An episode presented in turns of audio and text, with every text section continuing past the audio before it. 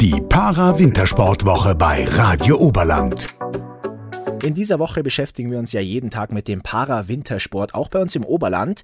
Wir haben bereits mit dem Leiter des Projektes Para-Schneesport Benedikt Staubitzer gesprochen, dann mit der Athletin Anna-Maria Rieder und heute geht's schon in die nächste Runde. Deswegen würde ich jetzt einfach sagen, Maike Hujara, schön, dass du bei uns im Studio bist. Äh, stell dich einfach mal kurz vor. Ja, danke für die Einladung. Wie du schon gesagt hast, ich bin die Maike Hujara. Ich bin beim Deutschen Behindertensportverband für den Nachwuchs im pa Bereich Paraskialpin äh, zuständig. In welchem Altersbereich sind denn dann deine Athletinnen und Athleten unterwegs, wenn du Nachwuchs sagst? Ja, Nachwuchs hat bei uns ein bisschen eine andere Bedeutung als im äh, olympischen Sport. Ähm, das heißt, äh, eigentlich von, von Kinder, also je nachdem, wann sie halt anfangen äh, mit Skifahren, bis, wenn es Quereinsteiger sind, zum Beispiel ein, ein, Rollstuhlfahrer, also jemand, der einen Querschnitt hat, der kann eigentlich bis 30 auch noch als Nachwuchs gelten oder äh, jemand äh, zum Beispiel vollblind äh, kann durchaus auch älter sein mit äh, gewisser Vorerfahrung. Also wenn der oder diejenige davor schon Erfahrung im Bereich äh, Ski Alpin gesammelt hat und da recht, recht gut gefahren ist, dann, dann kann man auch noch in recht hohem Alter einsteigen. Wie kommen die Sportler dann zu euch? Ähm, wie entdeckt ihr die Talente?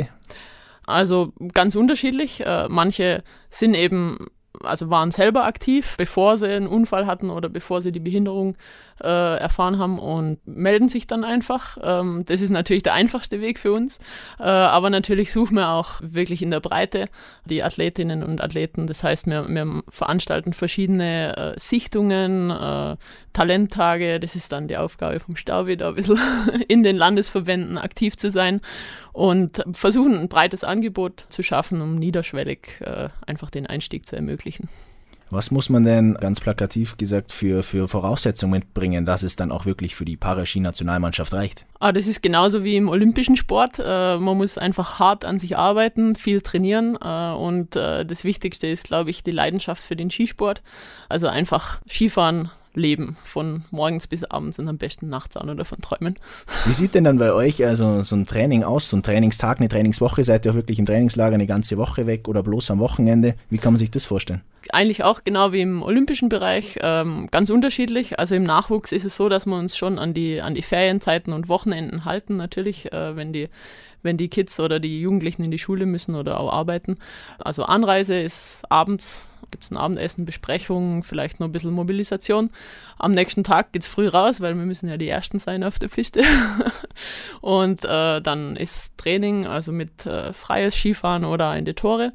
Und dann, ähm, ja, wenn, wenn Skifahren vorbei ist, dann ist noch äh, Konditionstraining, also äh, einfach ein bisschen Kraft, Schnelligkeit oder Koordination und äh, Video anschauen und Abendessen.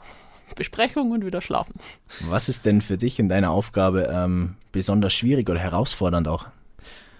Ja, also herausfordernd ist, ist oft sind die äußeren Bedingungen. Also die Arbeit mit den Athleten ist recht einfach. Also das ist, ist ganz normal. Das, man, man merkt irgendwann gar nicht mehr, dass irgendjemand eine Behinderung hat. Der, äh, ich glaube, jemand, der nichts mit zu tun hat, der sieht beim Rollstuhlfahrer immer zuerst den Rollstuhl. Äh, aber mir, also die in dem Bereich arbeiten, mir denke gar nicht mehr dran, dass der im Rollstuhl sitzt und dann sagen wir, ja, jetzt geh mal kurz darüber und hol irgendwas. Oh, das sind ja zwei Stufen. Aber das schafft er dann auch, das ist kein Problem. Ähm, aber beim Skifahren ist natürlich schon so, dass wenn, wenn jetzt zum Beispiel eine Gondel ist, dann muss man da ein bisschen schauen, wie schafft man es jetzt mit dem Monoskifahrer, also die Rollstuhlfahrer fahren im Monoski. Da ist eine Gondel nicht so optimal oder wenn man irgendwo ein paar Meter hochlaufen muss oder so. Es geht alles, aber ist halt ein bisschen bisschen komplizierter und da muss man ein bisschen drüber nachdenken. Oder zum Beispiel die Toilettensituation ist jetzt nicht überall optimal, äh, wenn es nicht ebenerdig geht oder dann, da muss man drüber, ein bisschen drüber nachdenken, aber das, da gewöhnt man sich dran und dann ist es easy. Jetzt gibt es ja verschiedene Klassen, verschiedene Handicaps. Ähm, nehmen wir uns mal so ein bisschen mit, was gibt es alles für, für Varianten? Also es gibt grundsätzlich drei Klassen im, im Paraski Alpin. Das ist äh, stehend, sitzend und sehbehindert. Stehend sind alle, die, wie es schon der Name sagt, stehen Skifahren. Das kann auf einem Bein, auf zwei Beine. Meistens fehlen irgendwelche Gliedmaßen, also ein Arm, ein Bein oder so. Oder so halbseitige Lähmung wie die Anna-Maria Rieder, ähm, die ja auch im, im Podcast ist.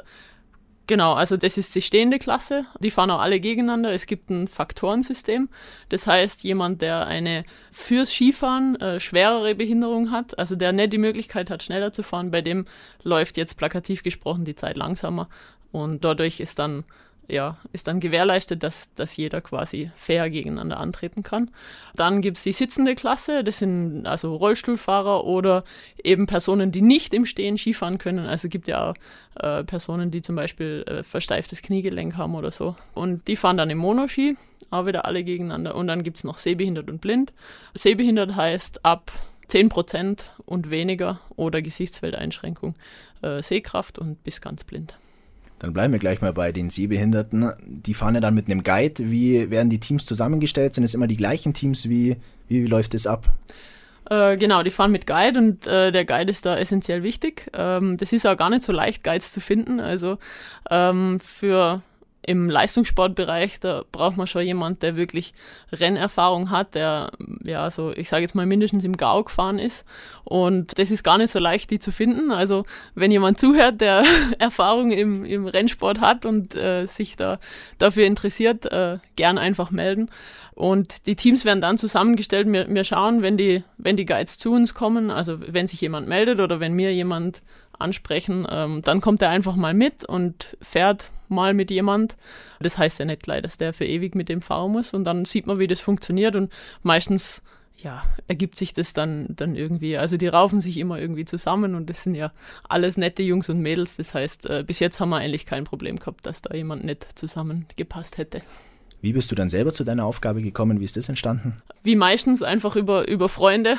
Also ja, habe noch studiert und war als Trainer aktiv und dann äh, hat mich eine Freundin vom Skifahren, die war schon beim Team, hat mich gefragt, ob ich da mitkommen möchte. Dann war ich einmal dabei. Bevor ich dazukommen bin, habe ich gedacht so, oh Gott, wie sage ich denen alle Hallo und oh, wie ist das mit denen? Und dann bin ich hingekommen und dann gleich in den, in den Raum kommen und herzlich willkommen geheißen. Da, da war jede Berührungsangst weg und dann von da weg war ich gefesselt. Was fasziniert dich denn am meisten?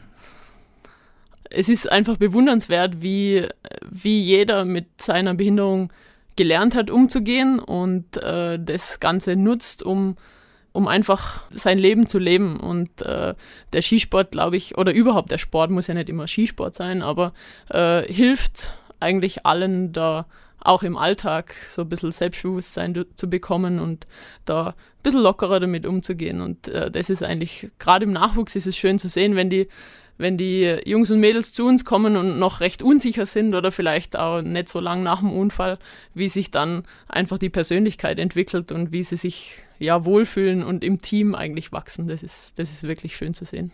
Wie schwierig war das am Anfang für dich als Trainerin? Du hast ähm, diese verschiedenen Klassen, dass du da den Leuten auch das mitgibst, was ihnen dann wirklich was bringt? Ja, also mir kommt vor, als wäre das gar nicht schwierig gewesen, aber das ist ja auch schon lang her. Vielleicht liegt es daran. Man muss ein bisschen äh, als Trainer dann einfach das Skifahren so runterbrechen auf das, was es, was es ein, was eigentlich am Ski ankommt und sich dann überlegen, was kann der und was kann der nicht. Und ich habe eigentlich einen recht interessanten Einstieg gehabt, weil ich bin als ja sehr jung, junge Trainerin äh, in ein Team gekommen mit sehr erfolgreichen Athleten. Also Gerd Schönfelder und Martin Praxenthaler waren die erfolgreichsten Athleten in ihrer Klasse damals. Also auch die erfolgreichsten Paralympioniken aller Zeiten teilweise.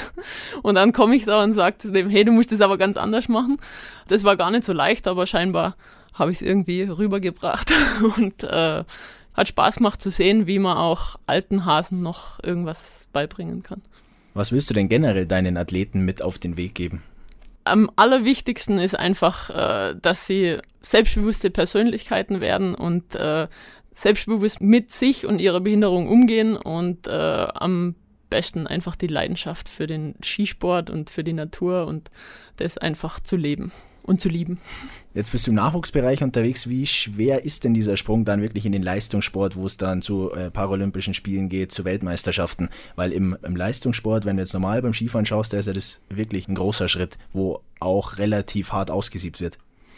Ja, also das ist im paralympischen Bereich schon auch äh, nicht so ohne. Es gibt durch die verschiedenen Klassen gibt es halt auch verschiedene ja, Dichte in, in den verschiedenen Startklassen, aber der Sprung vom, vom Nachwuchs in, in den Leistungssport, also in die Nationalmannschaft, der ist schon groß, aber wir versuchen da wirklich äh, gut darauf vorzubereiten. Also den Einstieg, wenn die zu uns kommen, dass, dass man einfach mal heranführt ans Skifahren, bis zu dem, dass man es als Leistungssport sieht, sollte eigentlich äh, so ein sanfter Übergang sein, so dass man eigentlich wie, wie im Skiclub auch einfach als Kind anfängt, die Begeisterung spürt, das, das Ganze macht und äh, wenn man dann gut ist, dann passiert das so ein bisschen von allein und dann, äh, dann ist es, ist es nicht so dramatisch, aber äh, natürlich ist es ein großer Aufwand und es muss die ganze Familie dahinter stehen, äh, weil natürlich viel unterwegs und einfach viel Zeit in den Sport fließt, was aber, glaube ich, kein Opfer ist, sondern eher was, äh, was eine Investition.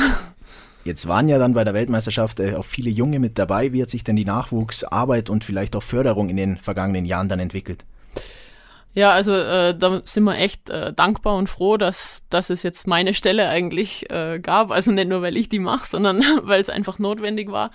Äh, ich war ja vor zehn Jahren schon mal Bundestrainerin beim äh, Behindertensportverband. Da war ich die einzige Person, die hauptamtlich war im Bereich äh, Paraski Alpin. Und jetzt äh, mittlerweile sind wir dann doch vier hauptamtliche äh, Leute im, im Bereich. Und das ist, das ist natürlich Gold wert. Und äh, allein im Nachwuchs mit der ganzen Kooperation mit den Landesverbänden, das, die, die Strukturen aufbauen, äh, das ist schon, schon viel Arbeit und äh, braucht aber auch für die Athleten, die neu dazukommen, einfach einen, einen Ansprechpartner, der dauerhaft verfügbar ist und der da auch viel Zeit investieren kann. Und deshalb äh, sind wir echt dankbar, dass es die Stelle gibt seit 2019 und ähm, hoffen, dass wir da natürlich noch einiges ausbauen können. Das heißt, dass wir das, was wir jetzt anschieben konnten, durch Corona ein bisschen unterbrochen wurde, einfach richtig schön ausbauen können, damit es irgendwann dann so funktioniert wie im Nichtbehindertenbereich, dass die Kinder einfach nicht lang suchen müssen, sondern dass, wenn ein Kind Skifahren möchte, dass es einfach zum Camp geht und von dort dann weitergeführt wird und äh, ja, quasi in guten Händen ist. Und das war doch auch ein wunderbares Schlusswort. Danke, Maike, dass du da warst. Sehr gerne. Es hat viel Spaß gemacht und wir werden euren Weg natürlich weiter begleiten. Vielen Dank. Und wenn Sie die vergangenen beiden Folgen jetzt verpasst haben, die können Sie auf den bekannten Podcast-Portalen natürlich jederzeit noch nachhören. Und in den Show Notes, da finden Sie dann jederzeit bei Interesse auch die entsprechenden Ansprechpartner samt Kontaktdaten. Die Para-Wintersportwoche bei Radio Oberland.